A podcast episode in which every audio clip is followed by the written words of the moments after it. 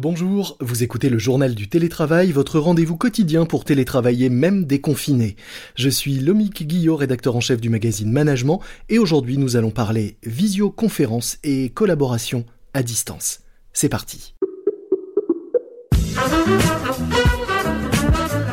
C'est le journal du télétravail.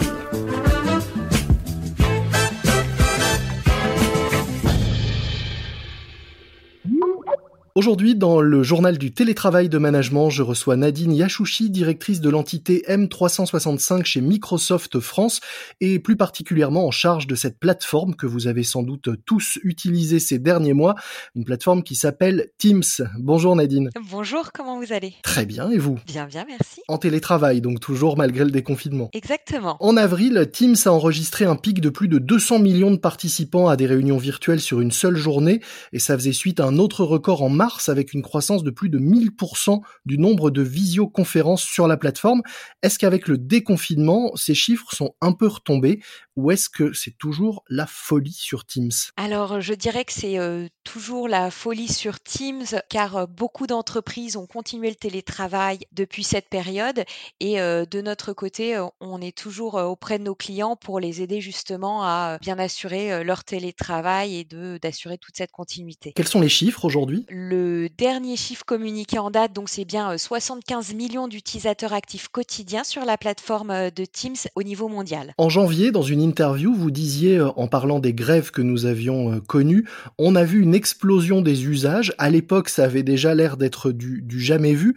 Là, c'est au-delà de ce que vous aviez vécu et anticipé à cette époque. Exactement. On a vu euh, énormément de clients qui ont euh, découvert le télétravail, euh, qui, qui n'avaient pas découvert ça pendant les grèves.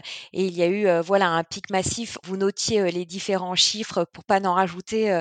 voilà, en mars, durant les trois ans d'anniversaire de Teams, on était à 45 millions d'utilisateurs actifs quotidiens et on a eu mmh une, en un seul mois plus de 70% d'augmentation jusqu'à ces 75 millions d'utilisateurs actifs quotidiens. Spectaculaire. On va quand même rajouter un chiffre. Euh, c'est un chiffre que vous donnez chez Microsoft. Vous dites que 50% du travail accompli aujourd'hui l'est grâce à la collaboration. Alors quelles sont selon vous les bonnes pratiques, les règles pour maintenir une collaboration efficace à distance? Et quelles sont d'ailleurs celles que vous-même euh, vous vous appliquez chez Microsoft? Dans la collaboration, c'est vraiment euh, utiliser toute la partie de comment on fait pour mieux travailler ensemble. Aujourd'hui, mmh Teams, c'est une vraie plateforme collaborative et c'est une seule plateforme. Et donc, c'est vraiment au-delà de la visioconférence qu'on a tous euh, beaucoup utilisé, euh, des appels, euh, du chat pendant cette période. C'est vraiment comment on prépare bien nos réunions et comment on travaille bien avec les autres en se partageant des documents avant, en essayant de collaborer sur les mêmes documents après. Et donc, c'est vraiment toute cette partie de communication sur plusieurs niveaux qu'on a. Un élément de succès justement de cette collaboration, c'est de ne pas la diminuer ou de ne pas la réserver à seulement de la visioconf ou du chat, mais d'être capable en fait de d'utiliser tous les outils qu'on a à notre disposition. Et du côté de, Microsoft, est-ce que vous avez, vous, des, des, bonnes pratiques? Est-ce que vous avez expérimenté des choses dont vous pourriez nous faire euh, profiter? Chez Microsoft, nous, ça faisait euh, plusieurs années que nous avions testé le travail à distance, mais effectivement, mhm. pendant le confinement, on a euh, vraiment augmenté nos pratiques. Les différentes qu'on a mis en place, c'est par exemple sur la partie purement réunion, réduire nos réunions. C'est-à-dire leur nombre ou la durée? Alors les deux. Leur nombre en se disant on va privilégier puisque on avait tous une vie aussi perso à gérer pendant ce temps-là. Donc comment en fait on restreignait nos réunions au plus essentiel, comment on a mmh passé aussi la plupart de nos réunions à 45 minutes sur certains sujets? Donc ça ça nous a beaucoup aidé sur toute la partie de gestion de l'emploi du temps et finalement on s'est rendu compte que maintenant ben pourquoi faire une réunion qui prend plus de temps maintenant qu'on peut tout rentrer dans 45 minutes? Donc on est vraiment allé plus à l'essentiel.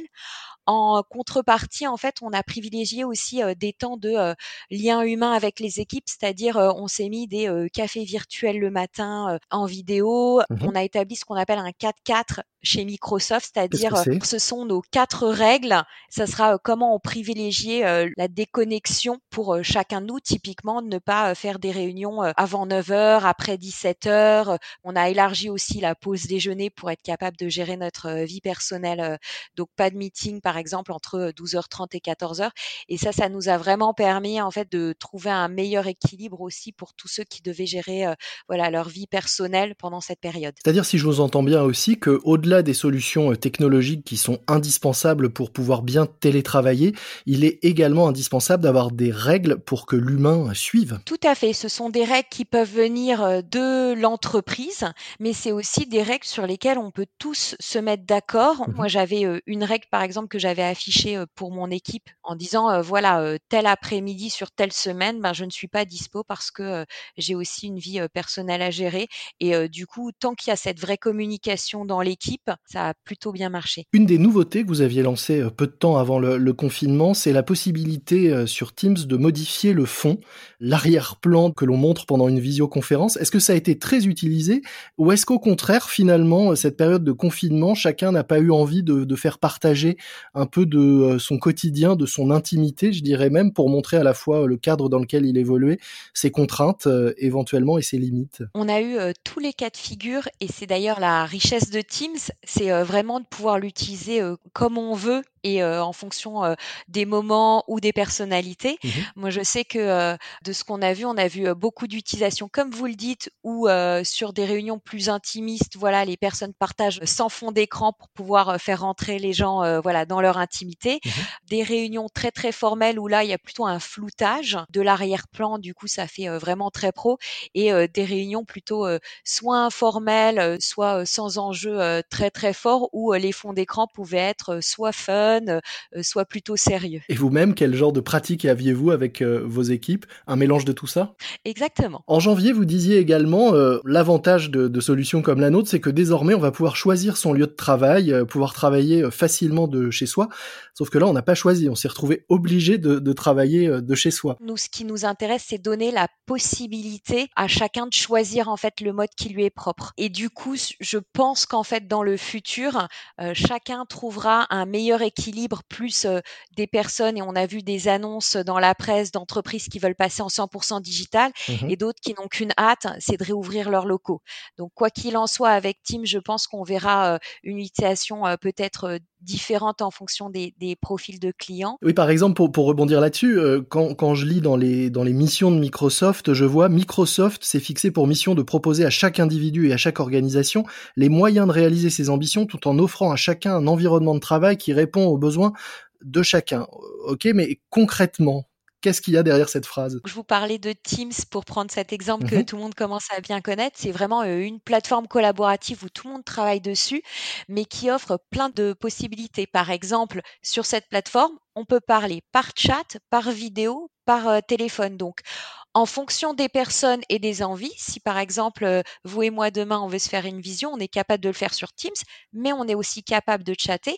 On a même aussi cette capacité de ne pas se parler et d'être directement euh, tous les deux sur euh, un document qu'on a envie d'écrire à, quatre mains, sans forcément avoir besoin d'échanger sur un chat. Donc c'est ce qu'on disait tout à l'heure, finalement, c'est proposer un maximum de solutions technologiques, mais laisser derrière les humains décider de la façon dont ils les, les utilisent et des règles qu'ils se fixent ou des usages qu'ils préfèrent. Exactement. Est-ce qu'il y a d'autres euh, cas que dans l'entreprise On a beaucoup parlé là de, télétravail de l'entreprise, etc. Mais il y a beaucoup euh, d'élèves qui se sont retrouvés aussi en télétravail forcé.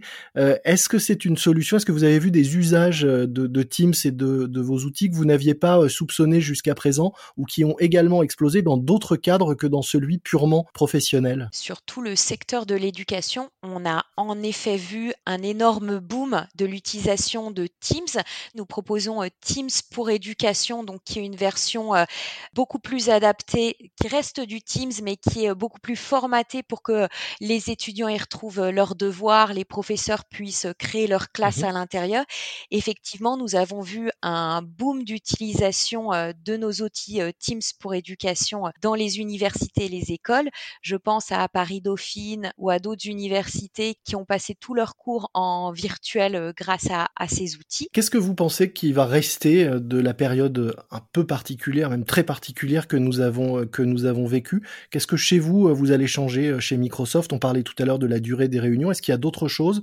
Et au sein même de votre équipe, est-ce que votre rapport au télétravail va évoluer après après ces, mois de confinement? Je vais reprendre peut-être les, phrases de notre CEO mmh Satya Nadella qui disait on a vu en deux mois une avancée technologique de deux ans et je pense que c'est très vrai. Là, sur les deux derniers mois de confinement, il y a eu beaucoup de pratiques qui se sont mis en place et qui ont été une opportunité pour des collaborateurs et pour des entreprises de voir qu'en fait, il y avait plein d'opportunités de télétravail. Donc, je pense que ça, on reviendra pas en arrière là-dessus.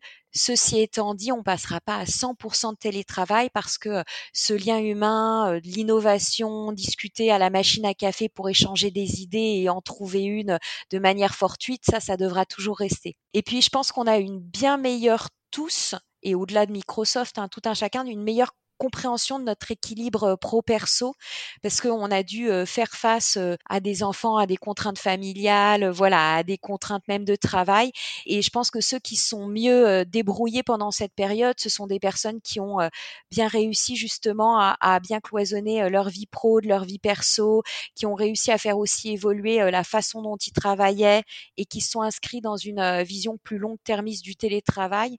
Je pense que tout ça, ce sont des bonnes pratiques qu'on va euh, bien digérer maintenant pour voir comment on peut offrir le plus de flexibilité à nos collaborateurs. Et à nouveau en laissant donc euh, le maximum de choix comme euh, avec l'utilisation de vos, de vos outils. Merci beaucoup Nadine Yachouchi. Je rappelle que vous êtes directrice de l'entité M365 chez Microsoft France et notamment en charge de la plateforme Teams, plateforme qui a enregistré avec le confinement, qui avait déjà un beau succès avant, mais qui a enregistré des chiffres évidemment incroyables de, de connexions et d'utilisateurs au cours de ces derniers mois. Merci à vous. C'est la fin de notre JT, le journal du télétravail, un morceau à ajouter à votre playlist de déconfinement. Puisqu'on parlait de communication à travers un écran, je vous propose d'écouter Igiaphone du groupe Téléphone, la chanson qui dit parler, parler dans l'hygiaphone. Et puis un podcast que je vous recommande, Viser la Lune, le podcast d'Isabelle Laillère, journaliste à France Info TV. C'est un podcast qui va à la rencontre de personnalités inspirantes qui racontent en toute simplicité et complicité leur réussite, mais aussi les épreuves qu'ils ont dû surmonter pour y arriver. Avec les témoignages de Marianne James, Philippe Croison ou encore de la chanteuse Yael Naïm. Viser la Lune à écouter sur les principales applications de podcast.